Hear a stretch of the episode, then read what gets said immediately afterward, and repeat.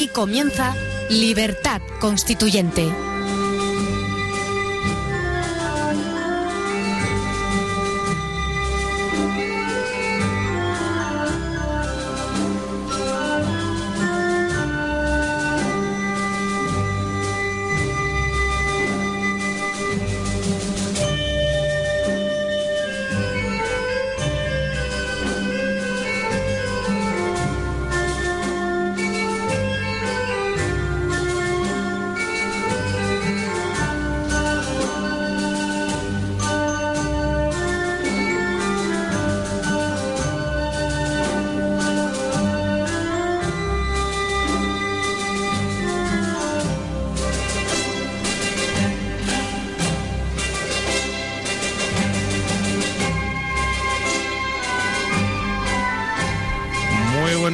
Todos, queridos repúblicos. Son las 8 y 4 minutos de este miércoles 2 de noviembre y esto es Libertad Constituyente, un programa dedicado al análisis, el debate y la instrucción política desde el prisma del criterio y la razón. Les saluda el equipo que hace posible el cumplimiento de estos principios día a día. Don Carlos Gómez en el control de sonido, la señorita Rocío Rodríguez en la producción, Juan Martínez quien les habla, en la locución, don Juan Carlos Barba, al cargo de la sección de Economía y nuestro director, don Carlos Ángulo.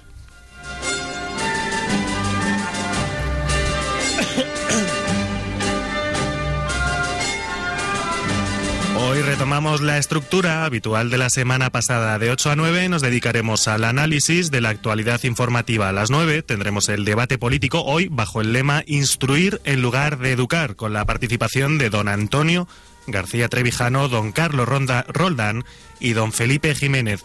Y eso de las 10 menos 20, 9 y 40 minutos, el debate económico conducido por Juan Carlos Barba.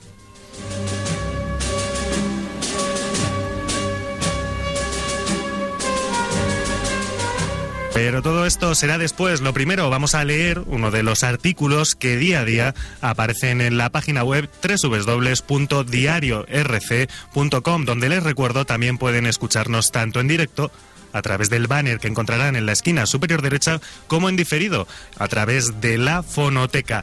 Eh, hoy, bueno, primero saludamos a don Carlos Angulo, nuestro director. Buenos días. Saludos, Juan. Saludos, oyentes.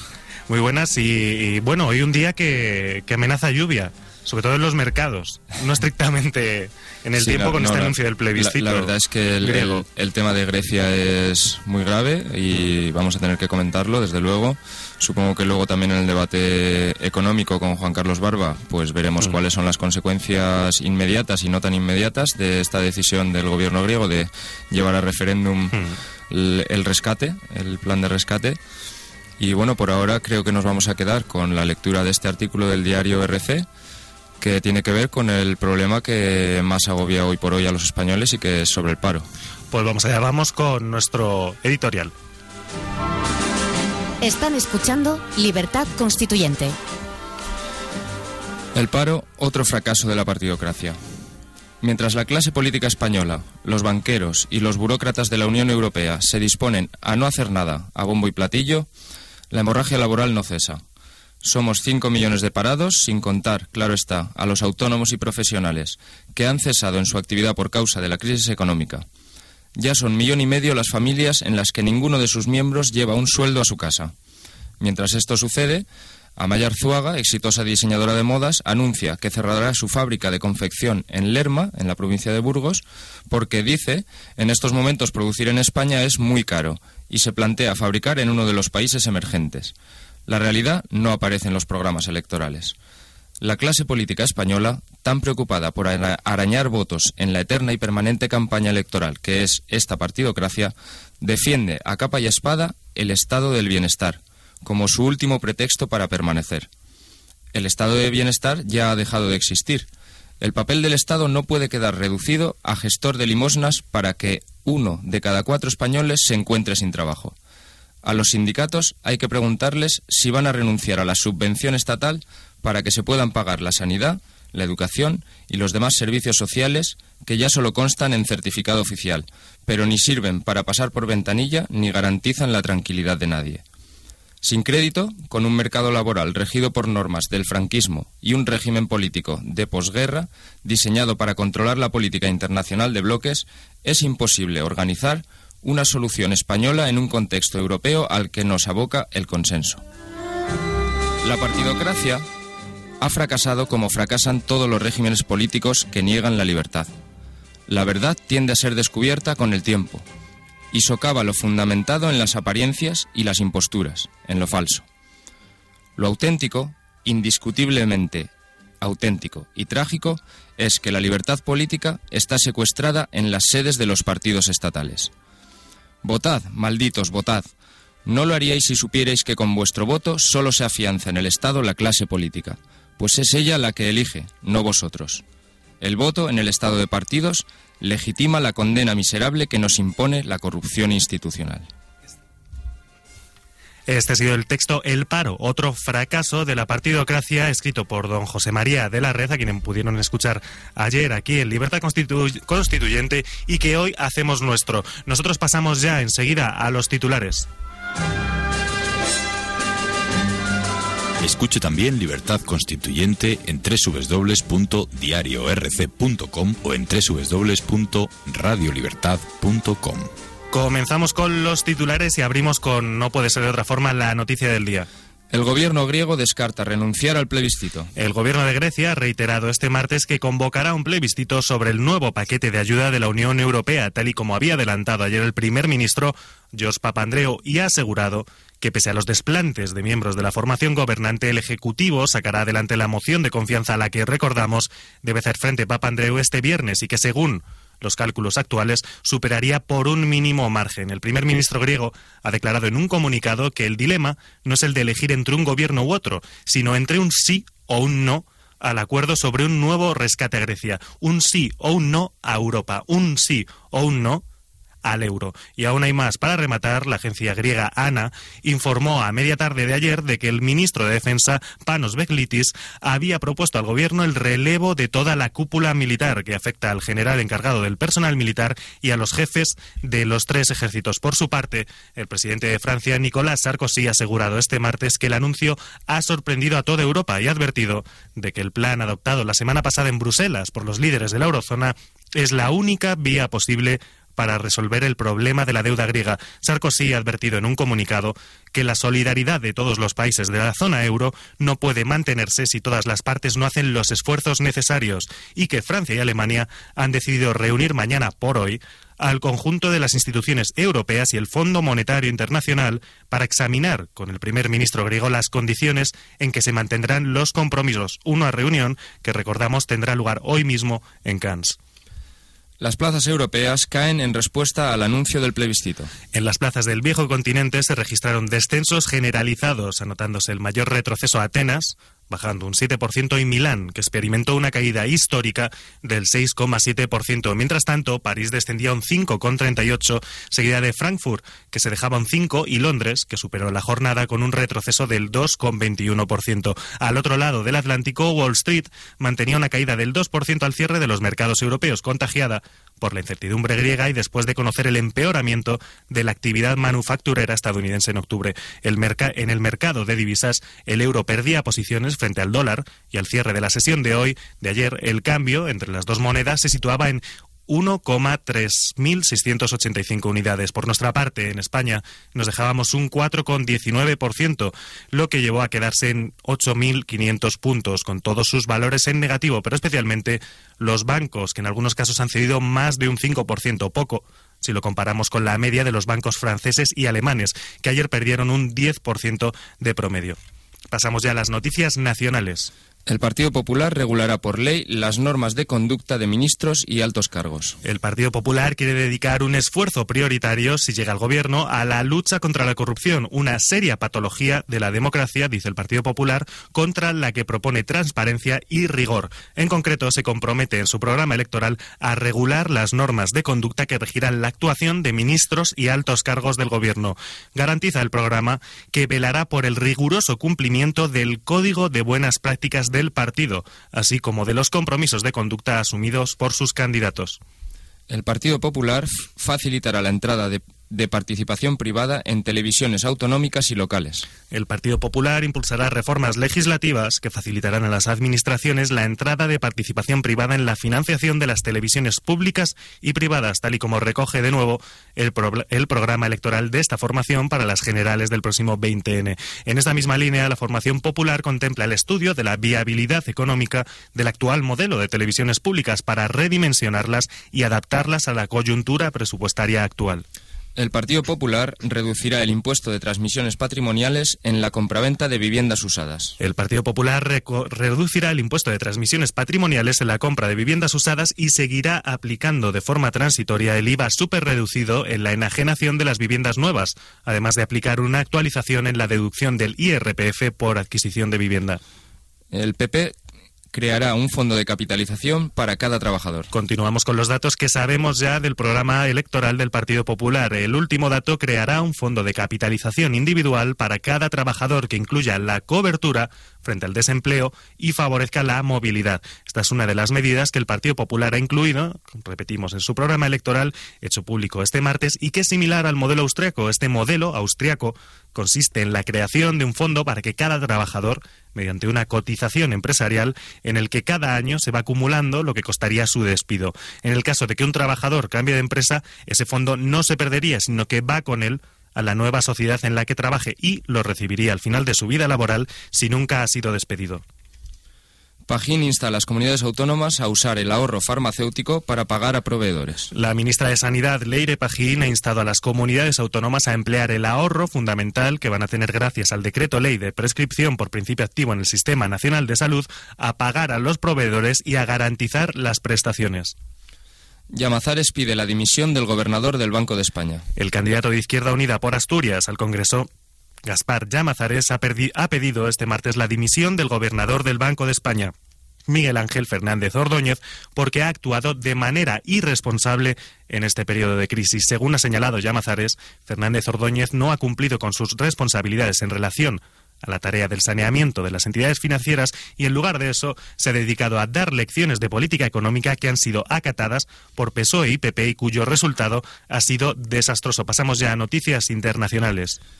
Se acuerda celebrar una cumbre en la Casa Blanca entre Obama y líderes europeos para tratar la crisis económica. Estados Unidos y la Unión Europea han acordado celebrar el próximo 28 de noviembre su cumbre bilateral en Washington a invitación del presidente estadounidense Barack Obama, que se espera que esté muy centrada en la crisis económica y cómo promover oportunidades para la creación de Empleo y Crecimiento. El presidente del Consejo Europeo, Herman Van Rompuy, y el presidente de la Comisión Europea, José Manuel Durao Barroso, representarán a la Unión Europea en la cumbre e irán acompañados por la alta representante de Política Exterior y Seguridad Común de la Unión Europea, Catherine Ashton. El gobierno de Israel expulsa de manera forzosa a palestinos de Jerusalén y congela su ayuda a la autoridad palestina. El gobierno de Israel está forzando a los palestinos a abandonar Jerusalén Este como parte de una política deliberada que podría constituir un crimen de guerra, según ha denunciado la importante ONG israelí Comité contra la Demolición de Viviendas, ICAD, una acusación desmentida por el alcalde de la localidad Nir Barkat. El ICAD ha presentado los resultados de sus investigaciones ante Naciones Unidas y ha exigido que se investigue sobre el tema, argumentando que Israel ataca a los palestinos a través de la demolición de sus casas, la retirada de sus permisos de residencia y la erosión de su calidad de vida. Por otro lado, el gobierno de Israel ha, decidido congelar de forma temporal el envío de fondos a la autoridad palestina y acelerar la construcción de viviendas en Cisjordania y Jerusalén Este, en respuesta a la decisión de la Organización de las Naciones Unidas para la Educación, la Ciencia y la Cultura, la UNESCO, de admitir a Palestina como Estado miembro. Uno de los hijos de Gaddafi pide a la Interpol que revoque la alerta sobre él. Saadi Gaddafi, hijo del depuesto líder libio Muammar Gaddafi, ha pedido a la Organización Internacional de Policía Criminal Interpol que retire la alerta roja que activó el pasado septiembre sobre él ante el temor de que las nuevas autoridades de Libia no le sometan a un juicio justo. En una carta remitida al secretario general de la agencia policial, el abogado de Saadi, Nick Kaufman, ha explicado que las muertes de Muammar Gaddafi y su hijo Mutasim el mes pasado demuestran que cualquier extradición a Libia no dispone de las garantías suficientes. Evo Morales critica que América Latina rinda cuentas al rey de España. El presidente de Bolivia, Evo Morales, ha asegurado este martes que las cumbres iberoamericanas están en franca decadencia, entre otros motivos porque en América Latina se percibe que las antiguas colonias rinden cuentas cada año al rey de España. El mandatario boliviano ha explicado que tal vez, cuando se crearon estas cumbres hace dos décadas, con motivo de los 500 años de resistencia indígena popular y a 500 años de la invasión, estas eran algo importante. Estas han sido las noticias de hoy. Nos vamos a publicidad y volvemos aquí con más Libertad Constituyente. De 8 a 10 y media de la mañana, Libertad Constituyente. Están escuchando Libertad Constituyente. Pues aquí estamos, aquí hemos vuelto en el 107.0 de la FM en www.radiolibertad y www.diario.rc y emprendemos ahora la lectura de los titulares de las principales portadas, no sin antes saludar a don Antonio García Trevijano, al que creo que tenemos en línea. Muy buenos días, don Antonio. Buenos días. Es el tema de Grecia de tal importancia Mm. que me ha parecido oportuno estar aquí presente porque hay- en la primera parte habéis dado una información que supongo que naturalmente que es correcta, pero que eh, debe ser analizada puesto que anoche se anunció que el gobierno había eh, destituido a la cúpula militar, mientras que hoy habéis anunciado que se trata de una propuesta de un solo general. Y yo, no- como este tema hay que eh, desmenuzarlo, porque el porvenir de lo que suceda en Grecia afecta a España de una manera más fuerte y directa que las noticias eh, nacionales. Hmm. Desde luego, pues ¿quiere comentar algo al respecto, don Antonio? No, quiero preguntar. Pues- ¿Qué ha pasado con, la, con esto de la cúpula militar? ¿Cuál es la noticia? La noticia que tenemos, según informa la agencia griega de noticias ANA, que informó a media tarde de ayer, es que el ministro de Defensa, llamado Panos Beglitis, eh, había supuestamente propuesto al gobierno el relevo de toda la cúpula militar, que, afecta al, que afectaría en principio al general encargado del personal militar y a los jefes de los tres ejércitos. Esta es la noticia que tenemos de la agencia ANA griega, ANA, como le digo. ¿Una propuesta? Mm. Eso es, es muy raro porque, eh, primero, si una propuesta se anuncia eh, en la cúpula militar, tiene que reaccionar.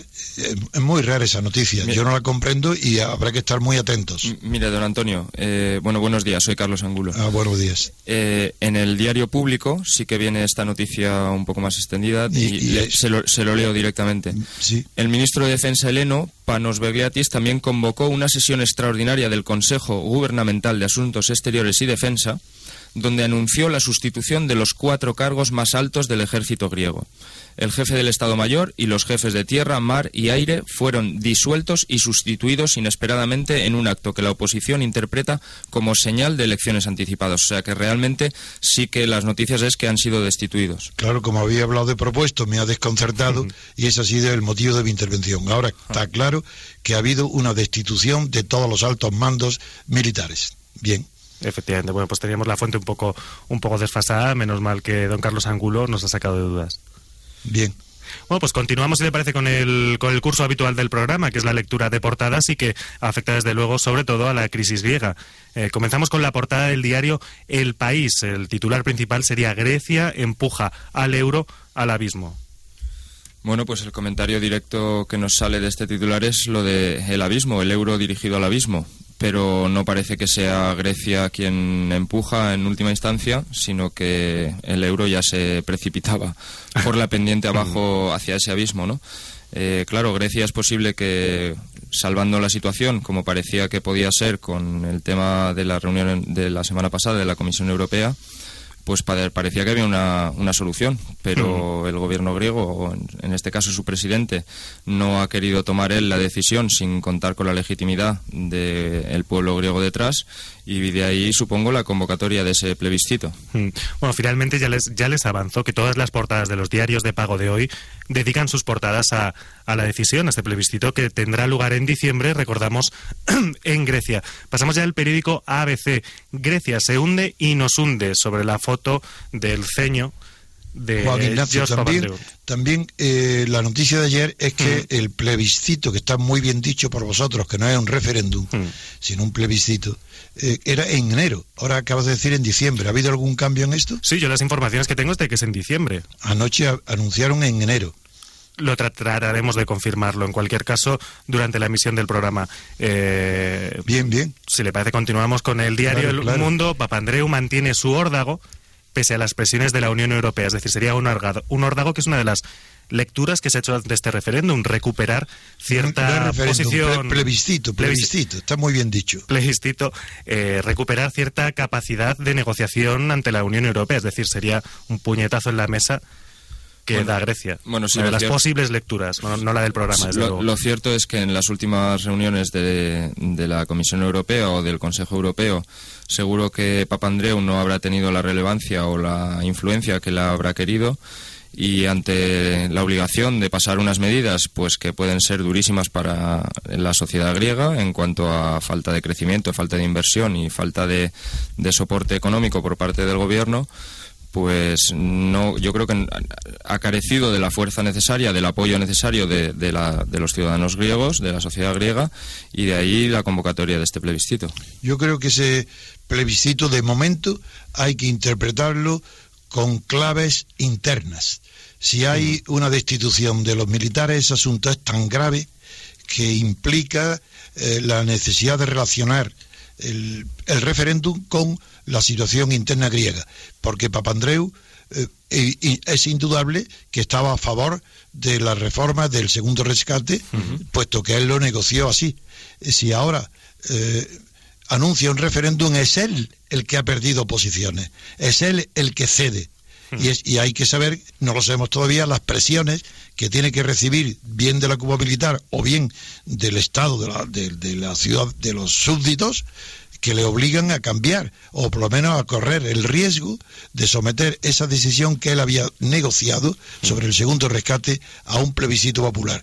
Y eh, en cualquier caso, Papandreou no tiene hoy el control que tenía hace una semana. Hmm. No tiene el control de la situación.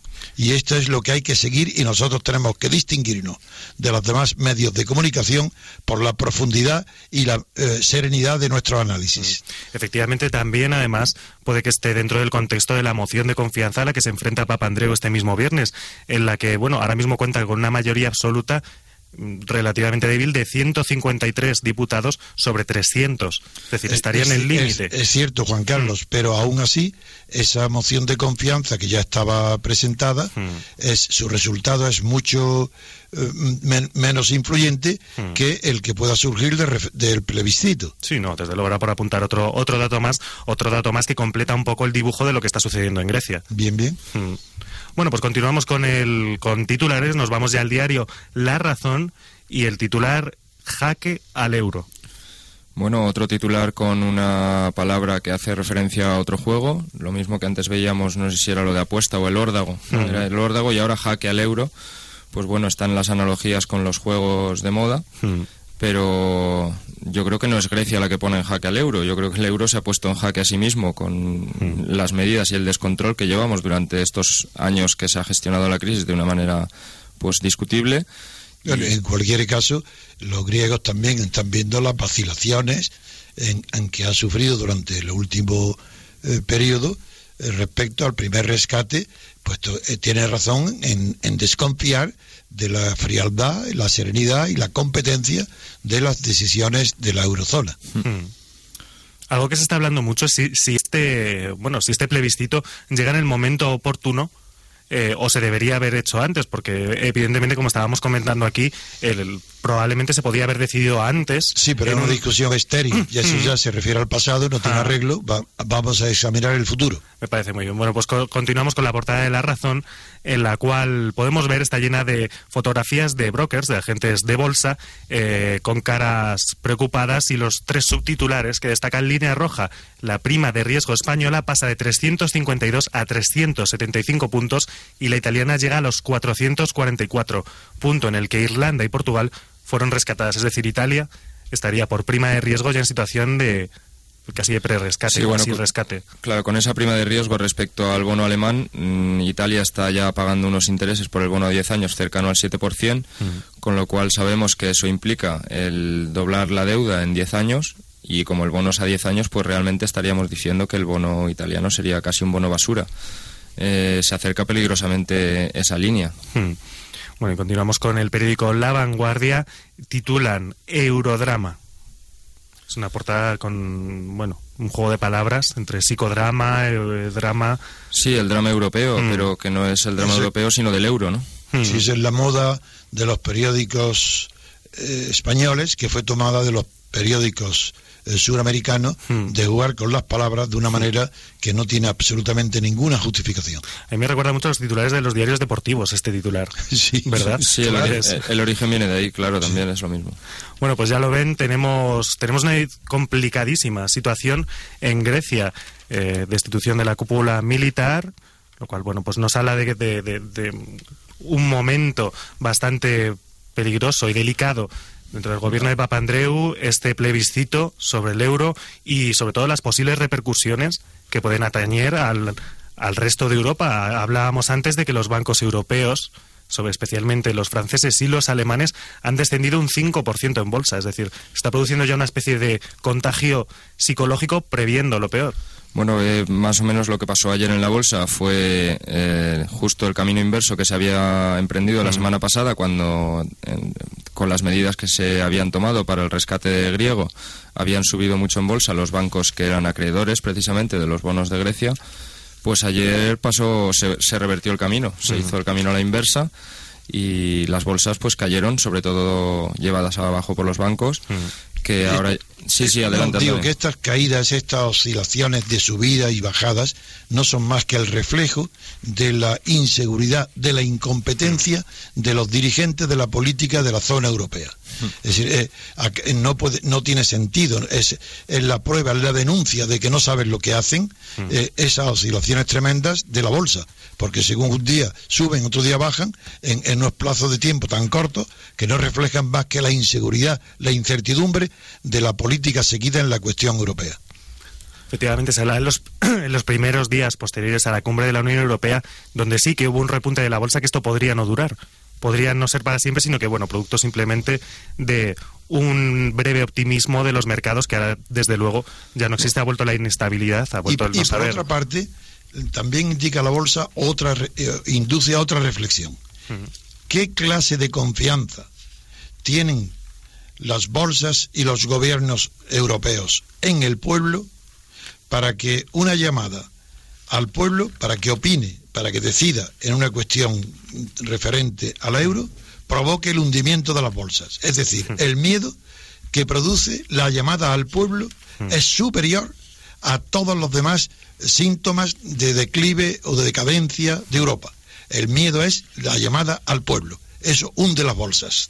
Luego, Mm. eso indica que esto no es una democracia, ni en Europa hay una democracia. Si hubiera una democracia es imposible que hubiera temor al pueblo. El temor al pueblo se produce siempre en las situaciones de oligarquías o dictaduras. Ah, efectivamente, porque la lectura que se está haciendo ya es que saldrá el no al rescate, ¿no? Un poco es lo que se teme desde todos los mercados. Incluso se está hablando ya de que ante una posible salida del euro de Grecia, bueno, que quizás, aunque es una eh, perspectiva muy remota, que Grecia, Ale- eh, Alemania y Francia tomasen quizás la delantera y dijesen, bueno, que se acabe esto antes de que nos salpique.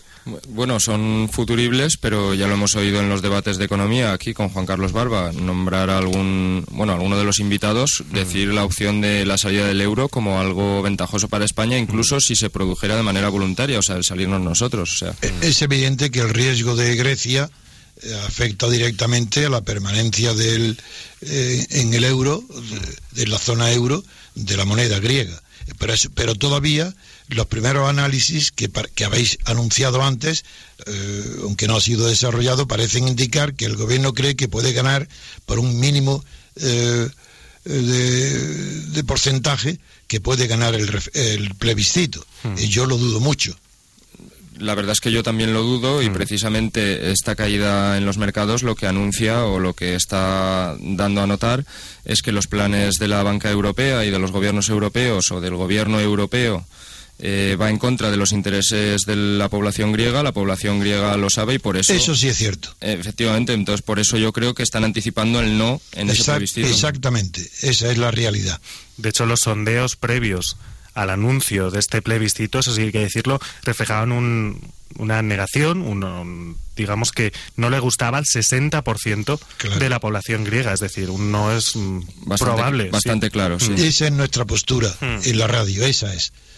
primero, afirmar que no hay una democracia, puesto que todos los eh, gobiernos europeos, todas las bolsas temen eh, que se pronuncie el pueblo griego sobre el segundo rescate. Y segundo, que es lo más probable, si continúa la situación tal como está y, y llega a diciembre el referéndum, que es posible que la situación interna griega impida que esto llegue a celebrarse. Es decir, la situación griega es muy incierta. No estamos seguros de si llegará a celebrarse o no el referéndum por razones de política interna. Hmm. les, aclaro, por cierto, que yo de momento no he sido capaz de encontrar una fecha. La fecha creo que no está anunciada. Se situaría entre, entre bueno, diciembre y enero, como hemos dicho. Sin, fecha definitiva. Anoche se dijo claramente enero. Sí bueno, se debe estar jugando un poco con, con, esto. Por el momento no hay confirmación oficial, creo, de la, de la fecha definitiva. En cuanto que lo haya, lo, anunciaremos, desde luego. Le vamos, si les parece, Vamos con las reacciones que ha suscitado este, este, el anuncio de esta medida en otros líderes europeos. El primero de ellos, Nicolás Sarkozy, que eh, se ha declarado sorprendido, ha hecho la sorpresa extensible a toda Europa y ha advertido que el plan adoptado la semana pasada en Bruselas es la única vía posible para resolver el problema de la deuda griega. No sé si estas declaraciones las hace desde el temor o, desde el análisis. No, está, sorprendido de verdad hmm. porque no lo sabían, no lo esperaban y la negociación con Papandreou fue en firme. No hmm. fue una negociación pendiente de lo que decida el hmm. pueblo griego. Entonces le está sorprendido, pero claro, nosotros, eh, nuestra obligación es eh, analizar y decir y advertir a los oyentes de nuestra radio que la situación es muy eh, resbaladiza porque es imposible que Papandreou convoque este referéndum si no está en una situación interna de amenaza eh, hubiera sido imposible que fuera contra su propia palabra, aunque no, no dijo nada, pero se sobreentendía a todo el mundo que no era necesario el referéndum. Si ahora considera que es necesario es porque está en una situación interna muy grave y, al, y prefiere pas, que haya un no y, y, ser, y aparecer entonces ante la opinión como una víctima, como un mártir que se ha sacrificado por su pueblo. Y de esa manera evitar las desastrosas consecuencias que tendría las reacciones de la sociedad griega y de los sectores mm. sociales más perjudicados en una, eh, en una situación crítica que pondría al borde eh, la estabilidad del Estado griego, no ya del gobierno, porque lo que hay en Grecia no es una crisis de gobierno, es una crisis de Estado. Eh, don Antonio, una pregunta en este sentido. ¿Cómo podemos interpretar, supongo que en clave interna, la destitución de toda la cúpula militar? Porque están eh, metidos en la misma estructura como estamos en España, en la OTAN, y pues, supongo que esto también tiene consecuencias internacionales. Eh, es evidente, lo dije, mi primera intervención hoy ha sido esta, decir que hay que interpretar en clave interna antes que nada lo que está sucediendo en Grecia y la destitución de esa cúpula militar es el, claro indicio de que Papandreou eh, temía un golpe de Estado o una reacción contra eh, la aprobación del plan negociado con los líderes alemán, alemanes y franceses respecto al futuro de la moneda griega en la zona euro lo, primero que se ha anunciado, desde luego, es la llamada a consultas a Papa Andreu, porque eh, Sarkozy ha emitido un comunicado desde el Liceo en el que quiere comunicar que la solidaridad de todos los países de la zona euro eh, no puede mantenerse si todas las partes no hacen los esfuerzos necesarios, es decir, solidaridad a expensas de esfuerzos. Claro, y ha llamado a Papa Andreu porque este no advirtió, ni siquiera después, de que iba a haber o iba a celebrarse un plebiscito. Luego hmm. esto le van a pedir explicaciones de política interna, qué está pasando en Grecia hmm. para que haya tenido que tomar a última hora esa extraordinaria medida. Y no solo no solo Sarkozy, sino que Francia y Alemania han decidido entre ellos reunir hoy mismo al conjunto de las instituciones europeas y al Fondo Monetario Internacional hoy mismo, una reunión que tendrá lugar en Cannes, donde asistirá el Papa Andreu. En Cannes, claro, porque allí donde se celebrará, luego se celebrará la reunión del G20. Del G20, mm. exacto. Bueno, ¿qué podemos esperar de esta reunión? ¿Qué puede, puede haber? ¿Se podría revocar el plebiscito? Eh, ¿Podríamos esperar nuevas medidas de la Unión Europea? ¿Un nuevo anuncio? Parece que... vosotros mismos habéis anunciado hmm. que ha sido descartada la posibilidad de que se anule la convocatoria del referéndum. estas son declaraciones del propio George Papandreou. Él ha dicho que no es posible, que él no dará marcha atrás. Pues a ellas hay que atenerse. Hmm. ¿Y qué, qué reacciones podemos esperar por parte de la Unión Europea? ¿Podemos esperar alguna represalia? Ah, De- más allá de meras eh, declaraciones que seguro que las habrá. Bueno, eso ya es un Habrá que ver. análisis preventivo. Mm. Mm, no- hay que ser muy cautos. Lo que es seguro es que Europa y eh, ni Francia ni Alemania pueden hacer nada para evitar el referéndum. Mm. Y bueno, hay que decir respecto a la convocatoria de este plebiscito que el propio responsable de Economía eh, admitió que no conocía la decisión hasta el momento que fue anunciada. Claro. O sea que fue algo, yo creo, unilateral por parte del presidente o del primer ministro de Papandreou. Ha sido una reacción, desde luego, eh, relacionada con la eliminación de la cúpula militar. Eso es seguro. Supongo que la eliminación de la cúpula militar sería una decisión previa. O sea, quiero decir... Suponemos, suponemos. Claro, suponemos. O simultánea, claro. Sí, es, efectivamente, sí. Sí, lo, lo interesante sería saber a qué responde esa destitución de la cúpula militar, efectivamente, que sería la causa primera de, de esta reacción tan virulenta, ¿no? Pues Es, es muy claro de suponer que se Mm, trata de, de Estado. de- de estar en contra de los acuerdos celebrados por Papandreou, los militares los rechazarían y Papandreou los destituye y anuncia un referéndum para tener más autoridad. Esa es la explicación lógica. Mm. Bueno, nos mantendremos a la espera estos próximos días. También Angela Merkel ha tenido, ha tenido, ha mostrado en un comunicado la palabra ha sido irritada por la Claro. Por la decisión griega. Irritada, me imagino, porque son los que más riesgo tienen de contagio, ¿no? Son No, los que no es solo por eso, la irritación, es que que, más. la irritación es que consideran que han sido engañadas Mm. por Papandreou. Yo creo que no, que no han sido engañados, que Papandreou actuó con ellos de buena fe y es en su país donde ha encontrado una resistencia o un posible de golpe de Estado y se ha adelantado para evitar el golpe de Estado, Mm. destituyendo a la cúpula militar y convocando un referéndum para estar legitimado por una decisión popular que él hará todo lo posible para ganar, Mm. pero que es muy posible que la pierda.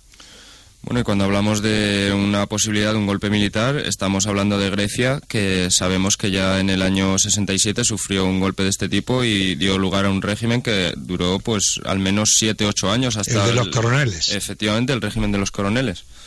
Así que algo debe quedar por ahí que Papandreou detectó y que sabía que te- necesitaba tomar este tipo de medida drástica para no poner en juego el Estado griego. Es de suponer, yo estoy contento de vuestra reacción, porque yo he venido nada más que preocupado de que los todos los eh, informativos van a estar centrados en este tema, pero que serán muy pocos los que hagan análisis rigurosos, porque dentro de una partidocracia como esta y la griega, los análisis son siempre falsos. La verdad no se dice, y aquí hemos dicho la verdad, y es que eh, lo más probable es que Papandreou se haya adelantado eh, a un golpe contra él, destituyendo la cúpula militar.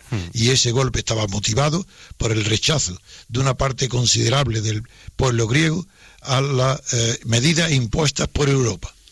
Bueno, pues con estas palabras, Antonio, vamos a dar paso a un bloque de publicidad y vamos a ver si conseguimos desentrañar más la noticia leyendo ahora en las últimas noticias que salgan en Internet. Están escuchando Libertad Constituyente, de lunes a sábado de 8 a 10 y media de la mañana y de 12 a 2 y media de la madrugada.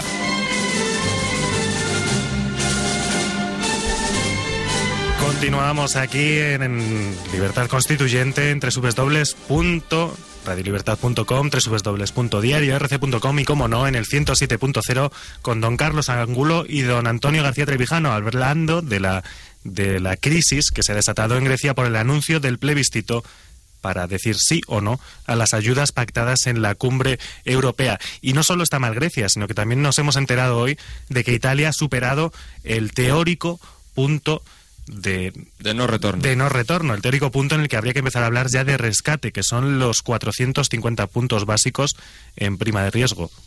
Sí, bueno, lo comentábamos antes, que con, esa, con ese diferencial respecto al bono alemán, los intereses a pagar por los bonos italianos superan ya el 7% o superarían el 7%, lo cual es una cifra insostenible porque significa doblar el, el pago de intereses, supondría la misma cantidad que el capital del bono, eh, o sea, lo que significa es doblar la deuda en 10 años y eso se considera pues una cifra inasumible. A modo de mero dato, como curiosidad, la prima de riesgo de Grecia está hoy en los 2.288 puntos, es decir, de 450 que consideramos el punto de no retorno hasta los 2.288, 2.300 por redondear, que es donde se encuentra Grecia ahora mismo, es decir, algo insostenible. Cuando las cifras son tan altas vale la pena no hablar ya de puntos básicos, sino de hablar de puntos normales y el ah. en vez de 2.200 y pico puntos, pues se habla de un 22% de diferencial y así se entiende directamente, claro. Bueno, y que, porque es una noticia también preocupante que Italia esté así, porque si Grecia representa un 2% del Producto Interior Bruto Europeo, eh, Italia representa mucho más. Sí, bueno, Italia desde luego no es el mismo problema que tienen los griegos. El problema de Grecia también mm. es que la economía real es incapaz de producir lo suficiente como para repagar esa deuda. Mm. Italia, tomando las medidas adecuadas, desde luego tiene una economía mm, de un volumen, una magnitud mucho mayor que la de Grecia y, y, con una autosuficiencia también mucho mayor con lo cual podría salir del agujero con una política adecuada. Desde luego, con las partidocracias que tenemos, no parece posible que la política adecuada se pueda llevar a cabo. De momento, por lo menos, lo que sí que sabemos es que Silvio Berlusconi ha realizado una llamada a Angela Merkel para decirle que no se preocupe que va a hacer reformas, que va a hacer recortes. Para decirle. Para decirle, disculpe, el laísmo. Eh, bueno, pues sí, una llamada para decirle que va a hacer recortes, pero todavía no los hace. Mm. Y en todo caso, esos recortes habrá que ver si al final pasa como en Grecia, que los italianos se nieguen a, aceptarlos mm. y que provoquen una crisis de legitimidad mayor aún que la que ya tiene Berlusconi en el gobierno italiano, que todos los gobiernos italianos desde la Segunda Guerra Mundial están en crisis, la verdad. Mm. Y bueno, pues lo dicho, que no creo yo que con esta partidocracia reinante en, tanto en Italia como en España como en la mayoría de los países europeos podamos salir de la crisis esperando que estos gobiernos tomen las medidas adecuadas. Porque desde luego lo que sí que podemos eh, sacar como lectura es que todos los países, los PIGs que en principio se anunció que iban a caer, han ido cayendo uno tras otro. Uno, Italia todavía no ha caído, pero bueno, parece que está al borde también del precipicio. Sí, bueno, eh, parece que tengamos a los voceros todo el rato anunciando las caídas con las trompetas, es verdad. Y estaba Grecia, estaba Irlanda, estaba Portugal y ahora estamos aquí, pues italianos, franceses, españoles, belgas. Eh, francés está muy lejos. Sí, está muy lejos, pero también apuntan maneras. Sí. Hombre, desde luego, si Grecia finalmente saliese del euro, la situación de Francia y Alemania quedaría bastante comprometida por la exposición que tienen a deuda griega. Sí, bueno, las consecuencias de una salida de Grecia, eh, no con una quita del 50%, sino ya del 100%, desde luego serían catastróficas para la banca europea, que ya estaba encontrando muchos problemas para poder refinanciar o, pagar o cubrir el agujero de esa quita del 50% de Grecia, pues bueno, ahora con el 100% pues puede afectar muchísimo más, claro. Hmm. Antonio, ¿tiene algo más que...? que también la banca española tiene un riesgo que no es muy grande en comparación con otros países, hmm. pero la deuda griega también tiene eh, la banca española una inversión considerable. Hmm. para eh, No recuerdo la cifra, pero creo que es de más de mil millones de dólares de euros. Sí, no, no, conocemos ahora mismo la cifra, pero sí es verdad que los Creo que eran 1.200, no lo sé. Los bancos españoles, como bien dijo Salgado, me parece que cuando el primer rescate a Grecia, que entonces sí que se podría comprar deuda griega, porque como quedaba garantizada por el rescate, pues que se podía comprar deuda griega. Al respecto, me gustaría comentar también que, por ejemplo, la deuda española ha sido obligada a ser devaluada un 2% en, en los libros contables de, los, de la banca y que no es simplemente el 2% de esos bonos, sino que hay que recordar que, por ejemplo, el cajón de seguridad de la Seguridad Social Española está en un porcentaje muy alto mm, invertido en bonos españoles, quiere decirse, en, bonos del Tesoro Español. Como tengamos algún problema de solvencia con esos bonos, pues va a afectar directamente a la seguridad social en una, puede ser un golpe muy duro.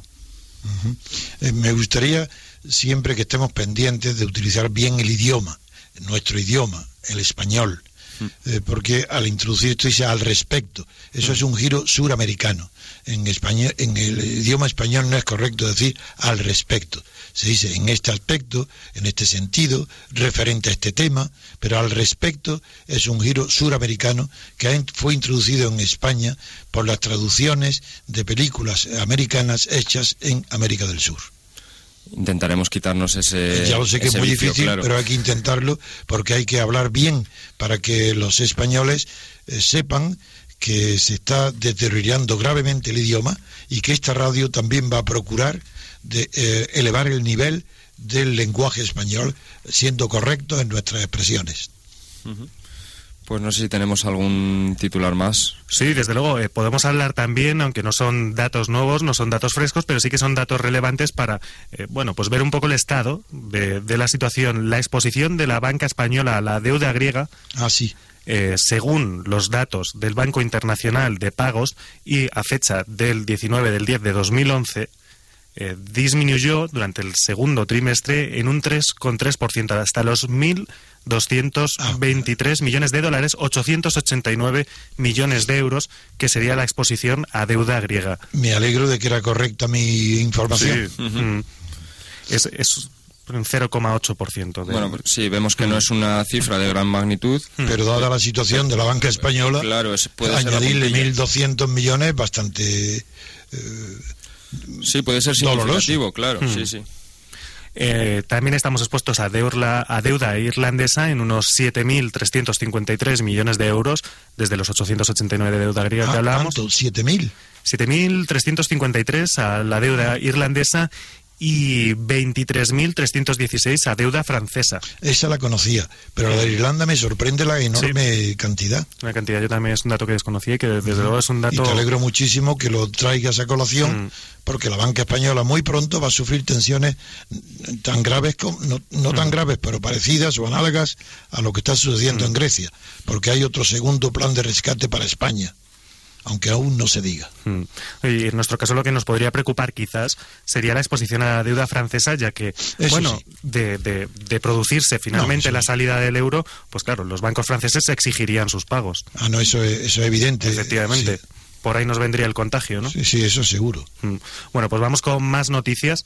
Eh, nos vamos ahora a la portada de Voz Populi, que también tradicionalmente la leemos. Ya saben que pueden encontrar Sí. las noticias en www.vozpopuli.com y la noticia con la que abren hoy Bankia en el aire, precisamente Banca Española. El Banco de España exige a Bancaja que regularice su cartera inmobiliaria, es decir, el ladrillo que sigue dando quebraderos de cabeza. Esa es otra noticia Mm. importantísima Sí. porque eh, el periodista Jesús Cacho no suele equivocarse. Sí, y bueno, un comentario respecto a esta noticia, y es que seguro que está relacionada con la semana pasada, la, la salida a, a vender los activos inmobiliarios del Banco de Santander, que no consiguió en ningún caso ni alcanzar la mitad de, de la oferta que, que ellos sacaban. Porque quieren vender a precio de balance y es imposible. Tienen que regularizar el balance previamente. Claro, y entonces la oferta que les llegó no llega, no alcanzaba más que el 40% de la oferta que ellos hacían, o sea, una rebaja del 60% en los activos. Esto parece que va a desencadenar pues las exigencias del Banco de España a todas las entidades para que regularicen los balances a precio de mercado, claro. Sí, Mm. Y habla también de los dos subtitulares que utiliza la Caja de Ahorros Valenciana, refiriéndose a Bancaja, usó ingeniería financiera para sacar el ladrillo del balance y Caja Madrid se da un año de plazo para comprobar si la unión es sostenible. Si se da un año para continuar con la unión, esta unión que han hecho varios bancos llamado Bankia. Bueno, pues no sabemos si la unión será estable o no será estable, luego lo comentaremos en, en el debate de economía con Juan Carlos Barba.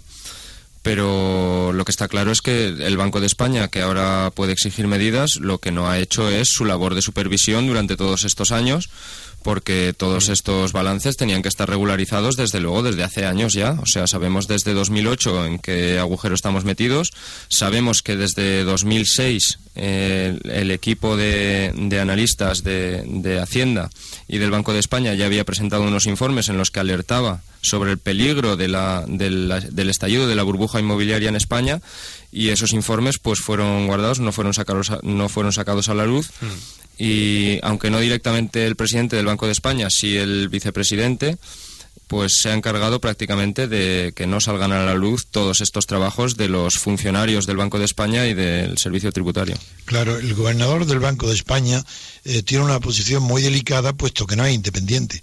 Es el, el- en, la- en ninguna partidocracia el- en los bancos eh, antiguos, bancos centrales, hoy Banco de España, Banco de Italia, son independientes porque la oligarquía financiera, que es la banca privada, está estrechamente unida con la clase política.